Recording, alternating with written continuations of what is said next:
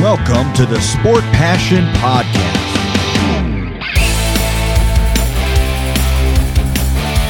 And here is your host, Lars Marendorf.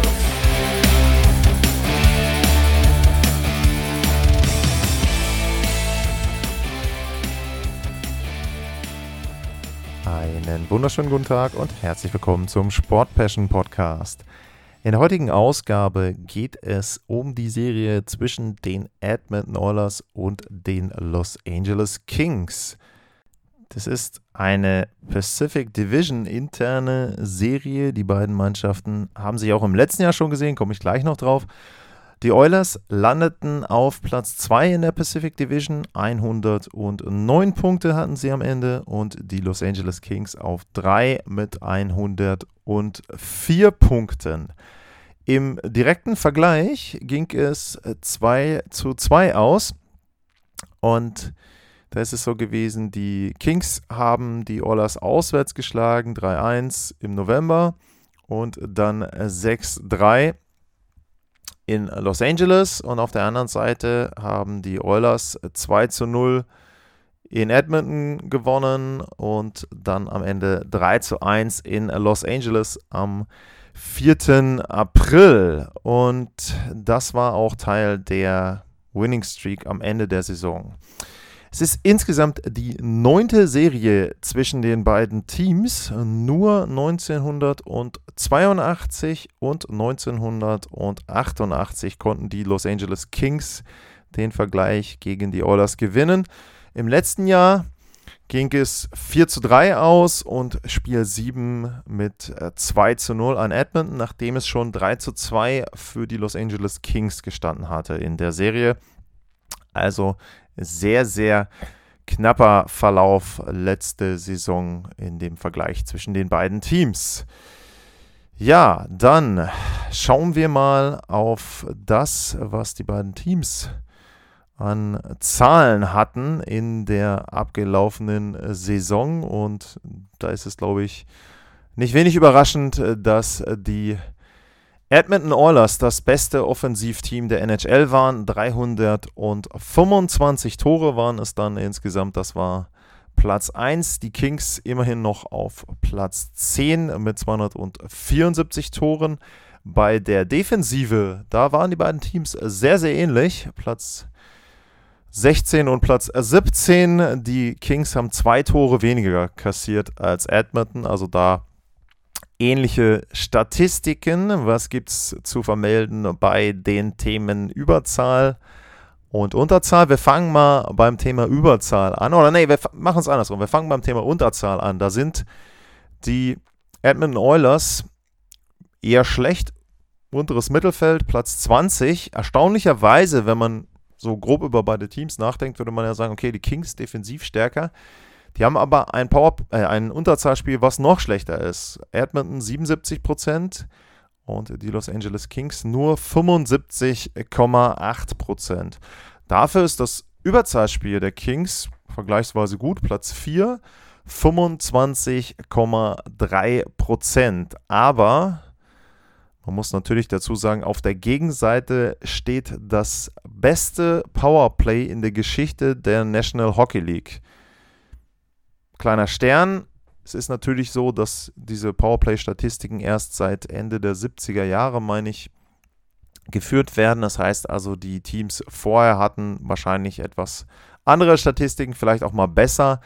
Aber seitdem es diese Statistik gibt, gab es keine Mannschaft, die besser war als die Edmonton Oilers dieser Saison. 32,4 Prozent, also fast jeder dritte Versuch in Überzahl, waren von Erfolg gekrönt bei den Edmonton Oilers. Und äh, zu dem Thema gibt es gleich auch mal eine Frage. Und die kommt äh, von Julian. Und äh, Julian fragt, er hat einen Artikel verlinkt, ähm, da wird beschrieben, wie gut das Powerplay ist der Edmund Oilers, beziehungsweise auch, es werden dort Grafiken auch gezeigt, warum es denn so gut ist. Und Er fragt, mich interessiert aber, was die Gründe sind, also zum Beispiel Spielzüge, Schusspräzision, was machen und können die Oilers, was andere nicht können. Im Artikel wird ein Grund genannt, das ist ein Artikel von The Oilrick, das ist die Schussposition im Vergleich zu den Bewerbern, aber auch da, wenn es so einfach wäre, würde es ja jeder machen. Wie kommen die Oilers in diese Schusspositionen und gibt es eigentlich Unterschiede, wenn sie gegen besonders starke Penalty-Killing-Teams spielen? Ich fange mal hinten an. Ich kann nicht spezifisch sagen, ob es da Unterschiede gibt in dem Sinne, wie die Edmonton Oilers an das Überzahlspiel rangehen. Es wird sicherlich Unterschiede geben, weil starke Penalty-Killing-Teams sich besser bewegen, Passwege besser zumachen, besser blocken können und den Oilers auch Optionen weggeben. Ich glaube nicht, dass die Edmonton Oilers gezielt irgendwie ein anderes Powerplay aufziehen, wenn eine andere starke Penalty-Killing-Formation äh, auf der Gegenseite steht. Also ich glaube nicht, dass die sich an der Gegenseite extrem orientieren, sondern die sagen, unser Powerplay, und da haben sie auch vollkommen recht, ist historisch gut. Wir ziehen das so durch, wie wir es gewohnt sind und schauen dann mal, ob wir damit durchkommen. In diesem Artikel wird eine Grafik auch gezeigt von HockeyViz und da sieht man, dass speziell im Bereich des Slots, also ich sage jetzt mal alles, was so vier, fünf Meter vorm Tor ist und dann bis zum Tor, rund ums Tor herum ist, da in dem Fall ist es glaube ich lila, aber wenn man es jetzt mit Blau und Rot machen würde, wäre der Bereich fettrot. Das heißt, die Oilers kommen da sehr häufig zum Abschluss und können aus dem Bereich viele Tore erzielen. Julian hat berechtigterweise die Frage gestellt, warum machen das andere Teams nicht auch? Beziehungsweise, wenn es so einfach ist, ne, würde das ja sofort dann kopiert werden und die Penalty-Killing-Formation könnte diese Option vielleicht auch wegnehmen. Man muss natürlich dazu sagen, warum ist das Powerplay der Edmund Oilers so gut? Einfache Formel ist, weil sie den besten Spieler aktuell in der NHL haben mit äh, Conor McDavid und weil sie mit Leon Dreiseitel dazu einen Top 5 bis Top 10, Top 10 Spieler haben, der extrem gut dazu passt. Leon Dreiseitel ist vielleicht sogar der bessere Passgeber gegenüber äh, Conor McDavid, wenn man sich anschaut, was Dreiseitel für eine Präzision hat bei seinen Pässen, was er für eine Selbstverständlichkeit hat, wie schnell er seine Pässe los wird wie gut er zum Beispiel auch Rückhandpässe äh, absolvieren kann, dann ist das schon ein Riesenunterschied zu anderen Partnern von anderen guten Offensivspielern. Und in der Summe dann die Kombination McDavid und Leon Dreiseitel ist, würde ich jetzt erstmal dann sagen, einzigartig in der National Hockey League. Das ist schon mal etwas, was die anderen Teams wahrscheinlich nicht haben. Ich wüsste jetzt nicht, welche Powerplay-Formation zwei so gute Spieler zusammen hat. Wenn man jetzt rein von den Punkten das Ganze zusammenfassen würde, dann wären zum Beispiel Mikko Rantanen und äh, Nathan McKinnon die beiden, die wahrscheinlich da am nächsten rankommen, haben auch beide plus äh, 100 Punkte und sind aber in den Eigenschaften eben, glaube ich, nicht so, dass sie sich so perfekt ergänzen wie Dreiseitel und McDavid. Wenn man da jetzt in die Details sieht, ich sage jetzt mal, McKinnon und McDavid ist ähnlich. Bisschen niedriger das Niveau von McKinnon, aber schon sehr, sehr gut, auch was die Bewegung betrifft, auch was die Fähigkeit betrifft, auf kleinem Raum sich zu wenden.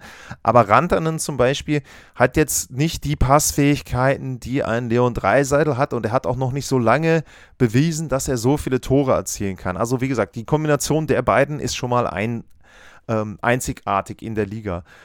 Dann kommt dazu, dass sie mit Ryan Nugent Hopkins auch 100 plus Punkte und Zach Hyman perfekt die beiden anderen Forward-Positionen besetzt haben. Hyman ist einer, der vorm Tor auch mit abräumen kann, sehr, sehr gut ist. Ryan Nugent Hopkins auch flexibel einsetzbar und das macht sie extrem stark. Und wenn man sich auch anguckt im Powerplay, die vier haben alle mindestens 15 Tore.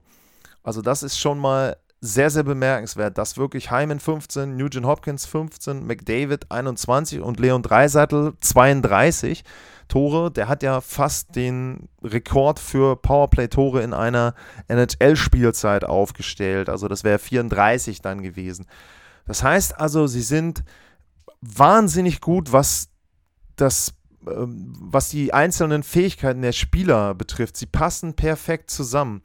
Dazu kommt, dass sie extrem viel auch in Bewegung sind. Speziell McDavid natürlich, der überall auftaucht in diesem Powerplay, der im Prinzip auch, sage ich mal, positionsunabhängig dort agiert. Und die anderen sind mittlerweile auch so gut eingespielt auf diese Bewegung von McDavid, dass sie da auch sich perfekt dann in diese Stellen reinbewegen, die McDavid ihnen öffnet. Das heißt, die Verteidigung collapsed, also die Verteidigung geht in Richtung McDavid, versucht also seinen Bewegungsradius einzuschränken. Dann ist natürlich speziell, wenn du einen mehr hast, auf den anderen Seiten und in den anderen Bereichen wesentlich mehr Platz. Und dazu musst du dann auch noch sagen, zurückzukommen zu Dreiseitel, der braucht ja auch extrem wenig Platz für seinen Abschluss. Wenn man sich manche Tore von ihm anguckt, dann steht er ja unter der Torlinie und kann aber auf seiner Seite aufgrund ähm, seiner Schlägerstellung, die Seite, mit der er dann eben schießt, kann er quasi von unter der Torlinie stehend den Schuss ansetzen und der geht ja dann auch teilweise bei, ich sag jetzt mal, zwei, drei Zentimeter Platz, die er da dann wirklich hat, um den Schuss anzubringen, geht er dann eben auch genau da rein, wo der Torhüter ihm den Platz lässt, an zwischen Pfosten und Torhüter. Also das ist schon so, dass das dann eben auch perfekt zu dem passt, was McDavid kann.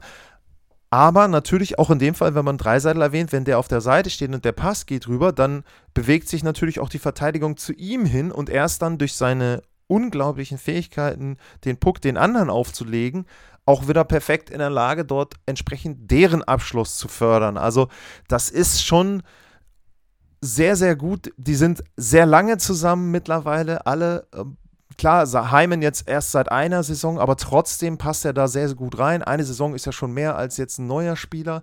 Ähm, und man sieht, glaube ich, auch ganz gut, wie gut diese vier allem zusammenarbeiten daran, dass sie Tyson Berry abgegeben haben nach Nashville. Ähm, Evan Bouchard hat die Position übernommen in der Powerplay-Formation und man merkt nichts davon. Also sie haben genauso gut weitergespielt. Es ist jetzt nicht so, dass da irgendwie in der Statistik was Schlechteres zu erkennen ist. Ich glaube im Gegenteil, klar, aufgrund der Siegesserie war es dann nachher noch besser. Äh, Bouchard hat, glaube ich, knapp die Hälfte seiner Punkte jetzt in den letzten Wochen gemacht, seitdem der Trade durch ist, weil er dann eben Powerplay gespielt hat. Also die Edmonton Oilers sind einfach individuell sehr, sehr gut besetzt, passen als Team im Powerplay sehr gut zusammen und das macht dann eben diese tödliche Kombination. Und ja, natürlich, sie versuchen immer im Slot dann oder nah ums Tor herum zum Abschluss zu kommen. Das wollen andere auch. Aber dadurch, dass sie eben außen diese Wege perfekt öffnen können und die Verteidiger sich auch daran orientieren, gelingt es ihnen besser, Spieler im Slot zum Abschluss zu bringen als anderen Teams und weil sie dann dazu auch noch individuell die Klasse haben. McDavid lässt halt einen dann mal aussteigen und steht dann im Slot. Oder aber dadurch, dass dann der andere Verteidiger nachrücken muss, steht sein Kollege im Slot frei. Und das haben andere Teams in der Form nicht, diese Fähigkeiten. Das macht also dieses Powerplay der Edmonton Oilers für mich so einzigartig. Die Kombination aus individueller Klasse, lange zusammengespielt. Auch die anderen sind ja nicht, ich meine, ist ja nicht umsonst so, äh, das äh, habe ich eben vorhin Eberle, Ryan Nugent Hopkins, Eberle war früher derjenige. Falls ich Eberle gesagt habe, vorhin tut es mir leid. Ryan Nugent Hopkins ist ja auch keiner, der jetzt irgendwie 0815 Talent ist, ist auch ein sehr, sehr guter Spieler und einfach die Kombination aus den vier Stürmern plus eben dann einem Verteidiger, der wirklich weiß, ähm, was er machen muss in dieser äh, Quarterback-Position das passt extrem gut äh, zusammen bei den Edmonton Oilers und das macht sie so historisch. Und ja, andere würden das gerne machen, liegt aber eben daran, die haben diese Klasse an Spielern erstmal oben nicht, was die Top-Spieler betrifft und sind vielleicht auch nicht so lange zusammen und so gut eingespielt. Das mag ja dann auch immer an vielen Stellen ähm, eine, etwas sein. Und natürlich, wenn man jetzt auch das mit anderen vergleicht, zum Beispiel dann auch mit den Kings nachher, was Verletzungen betrifft, die sind eben auch gesund. Also wenn du dann Powerplay-Formation das ganze Jahr durchwürfeln musst, ich nehme jetzt wieder das Beispiel Avalanche, dann hast du eben irgendwann nicht diese Erfolgsquote, die andere Teams haben, die vielleicht dauernd zusammenspielen. Also Rantanen war ja zwischenzeitlich zum Beispiel bei Colorado der Einzige, der irgendwie im Powerplay war. Im Powerplay war er dann auch nicht so gut. Also der ist bei 5 gegen 5 sehr gut gewesen dann, was die Tore betrifft. Also das mal so als kleinen Ausflug dazu, was das äh, Powerplay der Edmonton Oilers ausmacht. An der Stelle übrigens erstmal vielen Dank für die Frage und da der Hinweis für die anderen Vorschauen oder auch in den Playoffs, wenn euch was auffällt, wenn euch solche Details fallen, sehr, sehr gerne melden, sehr, sehr gerne Bescheid sagen. Das ist natürlich ein Punkt, wo ich dann auch mal eben speziell auf ein Thema eingehen kann. Und in diesem Fall habe ich, glaube ich, jetzt über zehn Minuten über das Powerplay der Oilers geredet. Also ähm, das da einfach mal als Hinweis. Ähm, meldet euch an der Stelle sehr, sehr gerne. Dann gehen wir mal zurück auf die Statistiken. Also wir haben uns gemerkt, Penalty Killing, Unterzahlspiel ist bei beiden nicht gut. Powerplay gut bei den Kings, unfassbar überragend bei den Edmonton Oilers. Die weiteren Statistiken was den Los Angeles Kings gut gelingt, sie lassen wenig Torschüsse zu. 27,9, das ist Platz 29, wenn man das jetzt umdreht. Also ist es dann Platz 4 in der Liga. Sie sind die viertbeste Mannschaft, was das Verhindern von Torschüssen der Gegner betrifft. Ist da in dem Fall dann, glaube ich, nicht wirklich überraschend. Die Schussquote ist bei den Edmonton Oilers höher, natürlich, da sind sie Platz 8.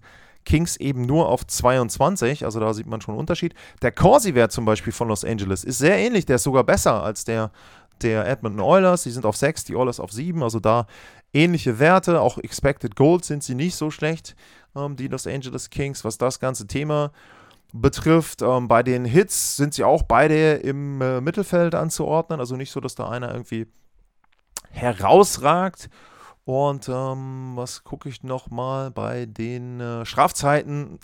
Neun Strafzeiten Unterschied, also auch da sehr, sehr ähm, ähnlich, was die Statistik betrifft. Wo habe ich denn meine Safe Percentage? Das ist nämlich das, worauf ich gerade eben einmal gucken wollte. Manchmal ist das so, dass man die Stadt, da ist sie, die Safe Percentage. Da ist es auch so überraschend für mich, die Oilers sind auf Platz 15 mit 91,43 als Team und die Kings sind nur auf 22, 90,74. Also das ist schon etwas, wo man sagt, da hätte man vielleicht einen Vorteil gesehen für die Los Angeles Kings.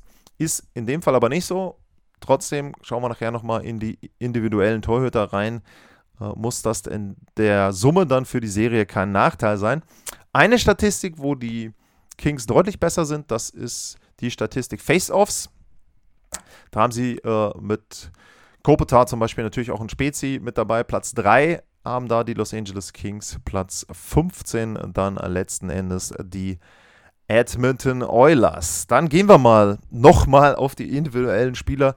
Ähm, ja, Offensive brauchen wir bei Edmonton nicht drüber reden. Vorne 153 Punkte, Conor McDavid, Leon Dreiseitel 128, Ryan Nugent Hopkins 100 und vier Punkte. Zach Hyman immer noch mit 83. Und die vier Topscorer der Edmund Oilers, die haben allesamt deutlich mehr Punkte als der Topscorer der Los Angeles Kings. Das ist Anze Kopitar mit 74. Kevin Fiala hat 72. Man muss aber bei Fiala dazu sagen, ist seit ein paar Wochen verletzt. Also das könnte ein Problem werden für die Los Angeles Kings, wenn der jetzt nicht mit eingreifen kann. Der fehlt ihnen wirklich, denn der wurde geholt, um die Lücke zu füllen, die sie im letzten Jahr noch identifiziert haben, nämlich dass sie jemanden brauchen, der mitscoren kann, der die Offensive ein bisschen mehr mitbelebt. Das fehlt ihnen, zum Beispiel auch dann letzten Endes in der Serie gegen die Oilers. Dafür wurde Fiala geholt, aber der ist, wie gesagt, zum Schluss verletzt gewesen. Ansonsten noch Adrian Campy hat, glaube ich, seine erste sehr gute Saison auch äh, mit bestätigt. Also ist da auch jemand, wo man sagen muss, der kann auch über mehrere Jahre gut in der Offensive agieren. Okay, was man generell sagen muss, das hatte ich eben noch nicht erwähnt beim Team, die Edmonton Oilers sind das heißeste Team, was in die Playoffs reingeht in der NHL.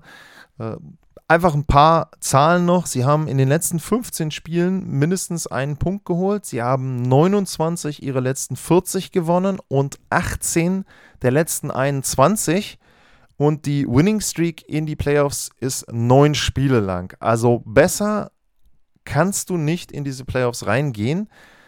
Ähm, ist ja zum Beispiel auch so, dass Evander Kane auch zwischendrin verletzt fehlte bei den Edmonton Oilers und der ist jetzt auch mit dabei. Also es ist so, dass da im Grunde alles passt, was passen kann bei den Oilers. Trotzdem schauen wir mal rein, nochmal auch in den Kader. Was könnten denn Punkte sein, wo man jetzt vielleicht ein bisschen Schwachstellen sieht oder was sind dann auch letzten Endes mit die Gründe, warum sie so gut waren in den letzten Wochen. Ganz klar, erste Sturmreihe brauche ich nicht groß drauf eingehen. Auch die zweite, wenn Kane dann mit dabei ist, Yamamoto außen. Im Grunde ist es ja fast dann egal, wer da neben Dreiseitel spielt. Also Wahnsinn.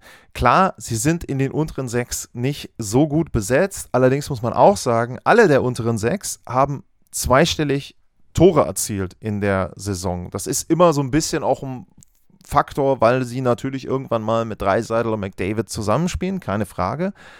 Aber trotzdem ist das etwas, was sie, glaube ich, von vielen, vielen anderen Teams unterscheidet. Müsste ich tatsächlich mal gucken, ob es ein anderes Team gibt, wo wirklich die zwölf Stürmer alle zehn oder mehr Tore erzielt haben. Weiß ich nicht. Ähm, in der Abwehr Daniel Nurse, derjenige, der die meisten Treffer erzielt hat, mit zwölf. Aber viel wichtiger ist derjenige, der im Moment hier im zweiten Verteidigerpaar steht. Matthias Eckholm, seit der da ist aus Nashville, läuft es also megamäßig und das ist genau der Spieler gewesen. Ich glaube, ich habe das nach dem Trade auch gesagt. Das ist der Spieler und der Spielertyp, der ihnen gefehlt hat. Hinten ruhig und sauber spielen, aufräumen hinten, zum Beispiel auch einem Evan Bouchard die Ruhe geben und der ist so unfassbar wertvoll. Es ist ja, wie gesagt, die Zahlen zum Schluss, also diese Siegesserie und so weiter, natürlich klar. McDavid ist dabei, Dreisel ist dabei, alles historisch, keine Frage. Aber Matthias Eckholm ist da sehr, sehr, sehr wichtig, was das Thema für die Edmonton Oilers betrifft. Bei den Los Angeles Kings, wir schauen mal rein, ähm, wie es da aussieht. Ähm, vorne erste Sturmreihe, Campy, äh, 41 Tore. Ähm, Kopitar 28, 74 Punkte, ja.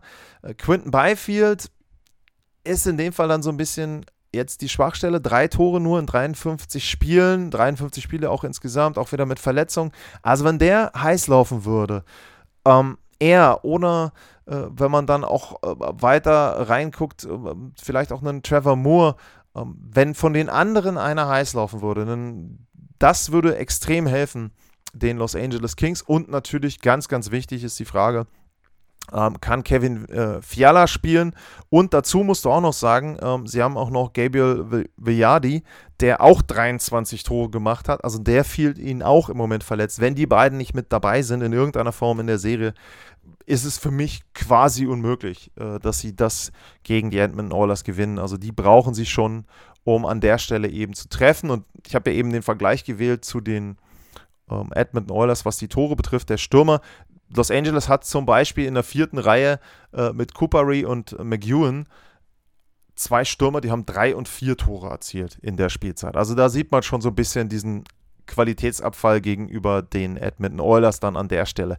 Die Abwehr von Los Angeles ist solide, ist defensiv, ist mit äh, Gavrikov noch besser geworden und ich glaube auch mit Gavrikov wären die Zahlen insgesamt dann auch besser, zum Beispiel auch was das Unterzahlspiel betrifft, denke ich. Und ähm, da sind sie schon vielleicht ein Stück weit defensiv besser als die Edmonton Oilers, aber ihnen fehlt eben auch jemand, der ja vorne mit einsteigen kann, der als Trailer mit reinkommt, der die Offensive mit unterstützt. Das ist so ein Stück weit etwas, was ihnen fehlt. Ähm, was man natürlich sagen muss, wenn es ein Team gibt, was zwei sehr gute Defensivcenter hat, um die Edmonton Oilers, wenn sie denn Dreiseitel und McDavid als Center spielen lassen, dort auch zu stoppen, dann sind das die Kings mit Philip Deneau und Ansi Kopitar. Das ist wirklich dann diese perfekte 1-2-Paarung, was also defensive Arbeit der Mittelstürmer dort betrifft. Ja, was kann den Los Angeles Kings Hoffnung machen. Bisher habe ich ja nicht so wirklich was erwähnt, wo man irgendwie ableiten könnte, dass die Kings Spiele und vielleicht sogar die Serie gewinnen können. Es ist so wie im letzten Jahr die Position des Torhüters. Im letzten Jahr war es Mike Smith, der da ein bisschen manchmal wie Falschgeld rumlief und auch, glaube ich, die Oilers, sagen wir mal, ein Spiel gekostet hat im letzten Jahr in der ersten Runde. In der diesjährigen Spielzeit war es ja so, vor Beginn der Saison, Jack Campbell ist die große Lösung, kriegt einen Fünfjahresvertrag und das klappt. Mm, Gegentorschnitt 3,41 und eine Fangquote von unter 89 Prozent. War also nicht die Lösung, zumindest für die Saison. Sie haben das Glück, dass sie mit äh, Stuart Skinner einen Rookie haben, der solides Goaltending gebracht hat mit äh, 2,75 als Gegentorschnitt und 91,3 als Fangquote. Das ist nicht überragend, aber es ist zumindest etwas, wo man sagen kann, da haben sie Ruhe, weil er konstant ihnen keine Spiele verliert. Und wenn man sich die Offensive anschaut, dann weiß man ja, dass das eher so der Punkt sein muss. Also so wie Mike Smith letztes Jahr, der dann ja sich da den Puck manchmal irgendwie selber reingelegt hat.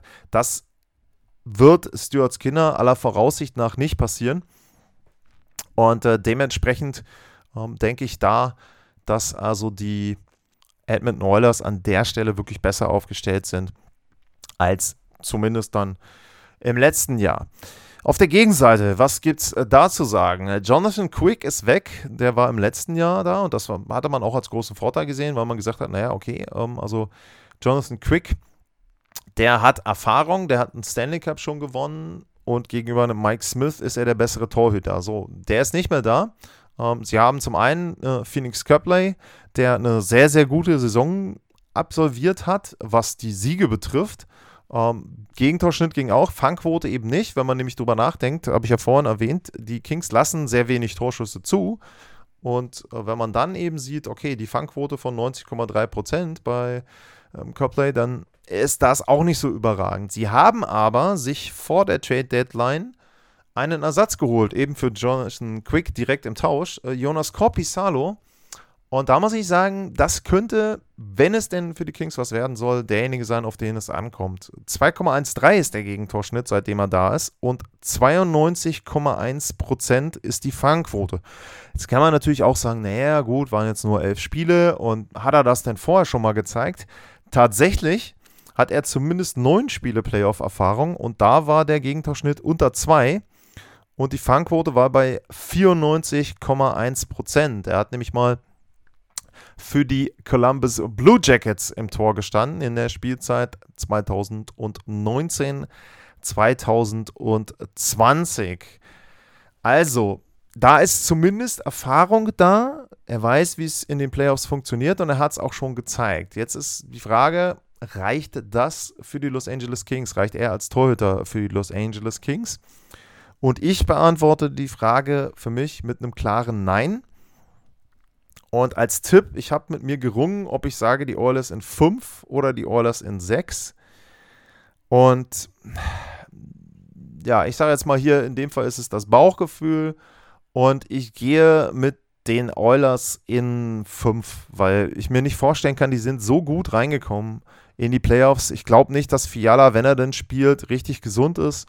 Und dementsprechend denke ich, dass es einfach für die Kings in diesem Jahr nichts wird, dass sie da auch einfach zu wenig Offensive haben, ähm, dass die jungen Spieler wie einen Byfield da eben noch nicht genug treffen und dementsprechend reicht das nicht für die Los Angeles Kings und dementsprechend verlieren sie dann diese Serie. Und dann gehe ich noch weitergehend auf eine Frage ein von äh, Florian Giftaler. Der hat noch geschrieben, auf geile Playoffs noch eine Frage zu Edmonton. Siehst du sie bereiter für den großen Wurf als in den letzten Jahren? Es scheint ja gerade eine Menge zu passieren, inklusive Goalie, auch wenn der Rookie ist. Ja, tolle Torte habe ich eben was zu gesagt und zu der anderen Thematik im Grunde auch während der Sendung. Ja, die Edmonton Oilers sind kompletter als in den jetzt, letzten Jahren. Und die Edmonton Oilers sind für mich Stand jetzt der Favorit im Westen. Ähm, die sind jetzt sicherlich hinter Vegas in der eigenen Division eingelaufen, aber bei Vegas große Fragezeichen für mich da, auch hinterm Goaltending und vor allem auch, ob Mark Stone gesund ist und wenn ja, wie viel er denn an Leistung da bringen kann. Und auf der anderen Seite, Colorado habe ich auch gesagt, wenn da eben die Verletzungen so bleiben, wie sie bisher waren in der Saison, dann sind sie auch nicht Favorit für mich. Und die Oilers eben mit einem Eckholm sehr, sehr gut ergänzt. Vorne ist die Chemie noch besser. Historische Saison. Ich glaube auch, dass das McDavid und Dreiseitel klar ist, dass sie in dieser Spielzeit eine große, große Chance haben. Wenn dann andere Teams besser werden, wenn andere Teams gesünder werden im nächsten Jahr, dann wird es vielleicht nicht mehr so einfach im Westen, wenn vielleicht auch Spieler im Sommer wechseln. Also ich würde sagen, dieses Jahr ist es ja sehr Eastern Conference lastig, was die gesamte Qualität der Liga betrifft. Und wenn du dann einen vergleichsweise einfachen Weg hast im Westen, dann solltest du die Chance auch nutzen. Also ja, ich sehe die Edmonton Oilers bereiter für den großen Wurf und für mich eben als Top-Favorit im Westen. Damit vielen Dank nochmal für die Fragen und Anmerkungen. Atlas-mar, info at sportpassion.de. So, jetzt ist meine Stimme fast weg. Das wären die beiden Adressen, wo ihr mich erreichen könnt. Und ansonsten, apropos Stimme, dann sage ich es jetzt nochmal, bei mircoffee.com slash sportpassion. Da könnt ihr in die Kaffeekasse einzahlen. Und ansonsten gilt wie immer, Podcast gerne abonnieren, gerne teilen und bewerten für heute vielen Dank fürs Zuhören. Bleibt gesund und tschüss.